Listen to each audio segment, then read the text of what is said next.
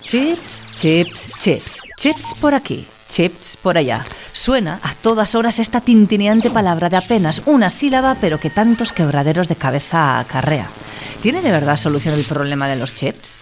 Lo abordamos con un auténtico experto, tanto que a él y a la Universidad Pública de Navarra el Gobierno de España les ha invitado a participar en el desarrollo del conocido como PERTE Chip. Descubrimos qué ocurre con los chips y en qué centra sus estudios la UBNA con Antonio López Martín, catedrático de Teoría de la Señal y Comunicaciones e investigador del Instituto de Smart Cities. Bienvenido.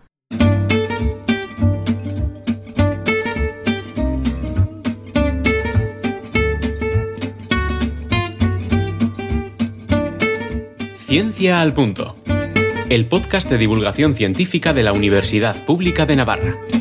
Disfruta de la ciencia. Contigo, Antonio, vamos a saber más sobre los chips. ¿Qué pasa con ellos y cómo puede algo tan, tan, tan pequeño detener la producción de grandes fabricantes e incluso paralizar la economía mundial? El problema básico de los chips es que son muy difíciles de hacer.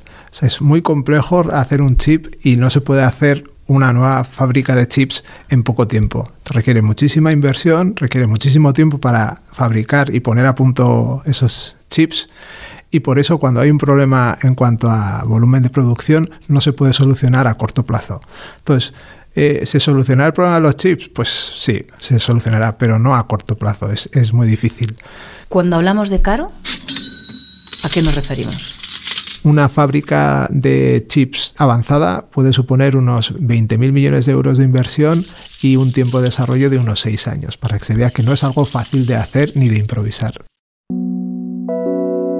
Por despejar dudas, ¿un chip exactamente qué es? Un chip es un pedacito de silicio de aproximadamente pues, 5 o 10 milímetros cuadrados que tiene dentro millones de componentes electrónicos a una escala eh, microscópica, a una escala nanométrica, todos ellos conectados. Esos componentes básicamente son unos dispositivos que se llaman transistores. Esos millones de transistores interconectados mediante pequeños, pequeñas pistas metálicas hacen multitud de funciones, eh, como por ejemplo procesar eh, información, almacenar información, transmitir datos, etc. Es decir, toda la inteligencia que tienen los dispositivos electrónicos que hoy tenemos existe gracias a esos chips que incorporan. ¿Y por qué es tan difícil fabricarlos y puede un país ser autosuficiente en la producción de chips? Estamos hablando de hacer dispositivos de una escala casi atómica. Es como construir una gran ciudad en eh, un milímetro cuadrado. Es decir, la escala es tan pequeña que hacer con precisión ese tipo de, construcción es muy, muy difícil. Se necesitan eh, tecnologías muy punteras, muchísimo volumen de investigación y desarrollo. Es decir, fabricarlos es una de las tareas más complejas que existen. En cuanto a si un país como España puede ser autosuficiente para abastecerse de sus propios chips, pues lamentablemente no.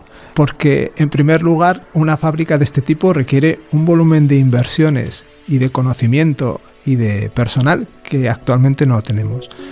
Y en segundo lugar, porque la industria demanda distintos tipos de chips. No son los mismos chips los que necesita la industria, por ejemplo, del automóvil, que la industria que se dedica más a temas de teléfonos, de computación, la industria aeroespacial, industria de máquinas de equipo.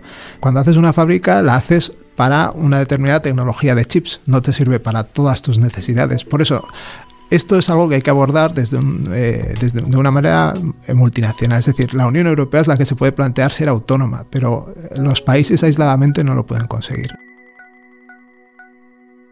¿En qué consiste y qué persigue el PERTE de semiconductores y microelectrónica que todos conocemos como el PERTE Chip?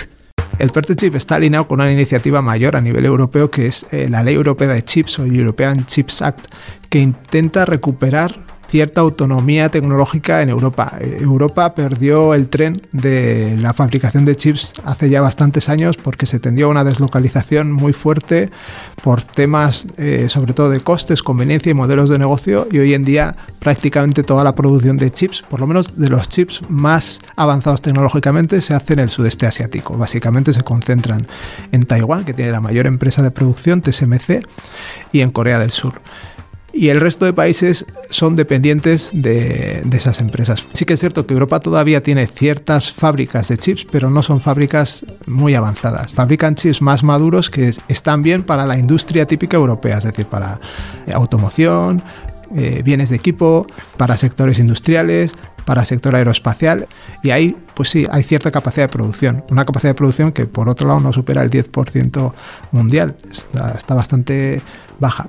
Pero en chips, por ejemplo, de alta tecnología, los más avanzados, eh, ahí básicamente se, se fabrica en el sudeste asiático. Así que nos salió caro lo barato, porque el irnos fuera por ahorrar ahora nos ha salido caro. ¿Qué podemos hacer ahora para visualizar un mejor futuro? Básicamente hay que volver a fabricar en Europa. Eso es lo que ha visto la Unión Europea y lo que el resto de países está intentando hacer eh, de una forma más o menos armonizada. Es decir, prácticamente todos los países o todas las grandes economías están lanzando sus propias iniciativas para recuperar la fabricación de chips. Y en eso consiste también el PERTE chip español.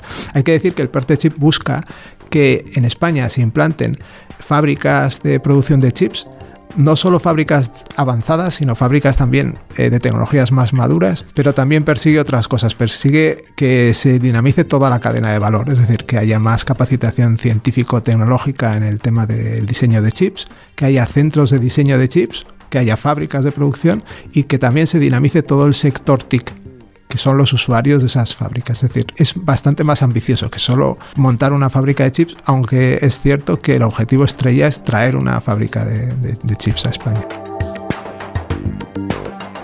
os han llamado a vosotros como asesores y es que sois referente. Lleváis desde la Universidad Pública de Navarra muchos, muchos, muchos años trabajando con los chips y además con un, un, foco, el de que sean de bajo consumo energético, algo que ahora se ha puesto sumamente de moda. Llevamos trabajando más de un cuarto de siglo en diseño de chips y nos especializamos en un sector que es el de diseño de chips de alta eficiencia energética, bajo consumo, que hoy en día se ha convertido en uno de los, de los temas más de actualidad en el diseño de chips, básicamente por todo lo que tiene que ver con la transición energética, la necesidad de bajo consumo, el hecho de que los dispositivos electrónicos utilizados de forma masiva tienen un consumo significativo de energía y por otro lado también llevado de eh, la mano de que muchas de las aplicaciones que hay hoy en día requieren eh, dispositivos portátiles que normalmente están alimentados con baterías y que necesitan durar eh, bastante tiempo sin recargar. Y yo creo que eso es lo que nos ha hecho destacar un poquito en el ámbito nacional. ¿Y en qué punto están vuestras investigaciones?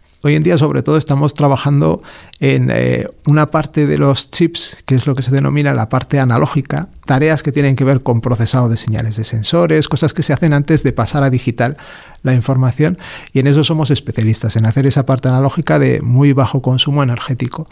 Y también en aplicaciones eh, donde los chips no solo se alimentan de baterías, sino se alimentan también de la energía que hay en el entorno, los sistemas de captación de energía ambiental. Es decir, no solo intentamos que los chips consuman muy poco, sino que además lo poco que consumen lo saquen no de una pila, no de, un, de la corriente eléctrica, sino directamente pues, del calor, de vibraciones, de movimiento que hay en el entorno de ese dispositivo.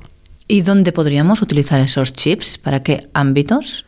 Normalmente se emplaza el dispositivo sensor en un sitio en el que es muy difícil acceder pues si hay que poner un, andamio en un viaducto y tener que ir hasta allí para, solo para recargar unas pilas, pues eso sería inviable técnicamente. Entonces, en ese tipo de escenarios se necesitan este tipo de dispositivos que no necesitan baterías o por lo menos no necesitan recargar baterías, necesitan captar energía del, entorno. También en aplicaciones biomédicas se suelen utilizar este tipo de dispositivos. Si por ejemplo un dispositivo se va a implantar de forma subcutánea, eh, el tener que hacer una operación para sacarlo solo para cambiarle la batería sería algo impensable. Hablemos de más retos que hay sobre la mesa. ¿Cuáles son las tendencias actuales que afectan a los chips? Por ejemplo, en el caso del PERTE chip ya se han apuntado varias tendencias actuales en las que se va a trabajar a nivel estatal. Por ejemplo, se habla mucho de computación cuántica, que es la nueva generación de sistemas de computación y de chips que intentan mejorar las capacidades de, de computación utilizando un paradigma completamente distinto que es la mecánica cuántica. También se trabaja hoy en día mucho en arquitecturas de procesador nuevas basadas en estándares abiertos, como por ejemplo la RISC-V. Esos son dispositivos procesadores no sujetos a patentes que por tanto permiten un diseño más colaborativo de ese tipo de, de, procesadores. También se trabaja mucho en chips fotónicos, es decir, chips que no llevan electrones, Eh, la, mayoría de los chips hoy en día convencionales están trabajando básicamente conduciendo corrientes eléctricas. El siguiente paso es utilizar tecnologías fotónicas, que lo que se transmita sea luz internamente en el chip, que es mucho más rápida inherentemente para su transmisión y su procesado. Y bueno, luego hay algunas otras tendencias, como por ejemplo el diseño de chips en tres dimensiones, que intentan meter mayor densidad de transistores en el mismo área para intentar mejorar un poco las prestaciones del chip. hay varias más, pero esas son las más interesantes eh, a nivel nacional.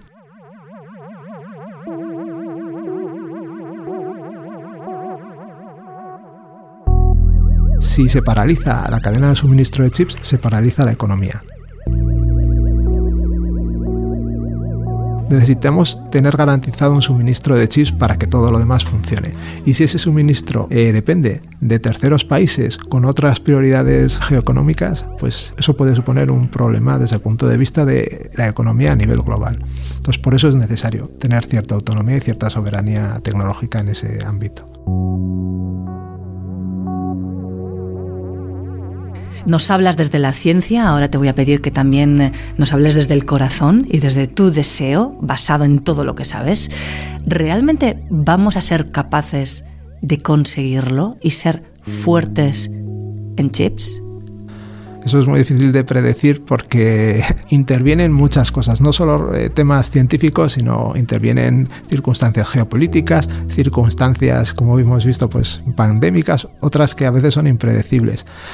Entonces, ¿podremos tener eh, relevancia tecnológica, por ejemplo, en el campo de los chips? Sí, potencialmente podemos. Es decir, Europa ha demostrado que tiene capacidad sobrada a nivel tecnológico como para tener un liderazgo en la producción de chips. Es decir, la capacidad existe, pero hace falta voluntad política, apoyo a muy largo plazo, porque este tipo de tecnologías necesitan tiempos de desarrollo muy altos y volúmenes de inversión fuertes. Pero si hay decisión política y apoyo, pues eh, digamos que el sustrato eh, a nivel de capital humano y más de y tecnología lo tenemos.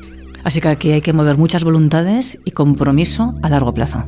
Sí, sí, a largo plazo, siempre a largo plazo. Aquí el cortoplacismo está prohibido porque son inversiones siempre que tienen horizontes temporales en torno a 10 años, porque si no, no tiene sentido. Pues con esa llamada nos quedamos. Muchísimas gracias, Antonio, por todo lo que nos has contado, por el trabajo que desarrolláis tú y tu equipo desde la Universidad Pública de Navarra. Toda la suerte del mundo con el PERTE Chip. Muchas gracias. Has escuchado Ciencia al Punto, el podcast de divulgación científica de la Universidad Pública de Navarra. Disfruta de la ciencia. Con la colaboración de la Fundación Española para la Ciencia y la Tecnología, Ministerio de Ciencia e Innovación.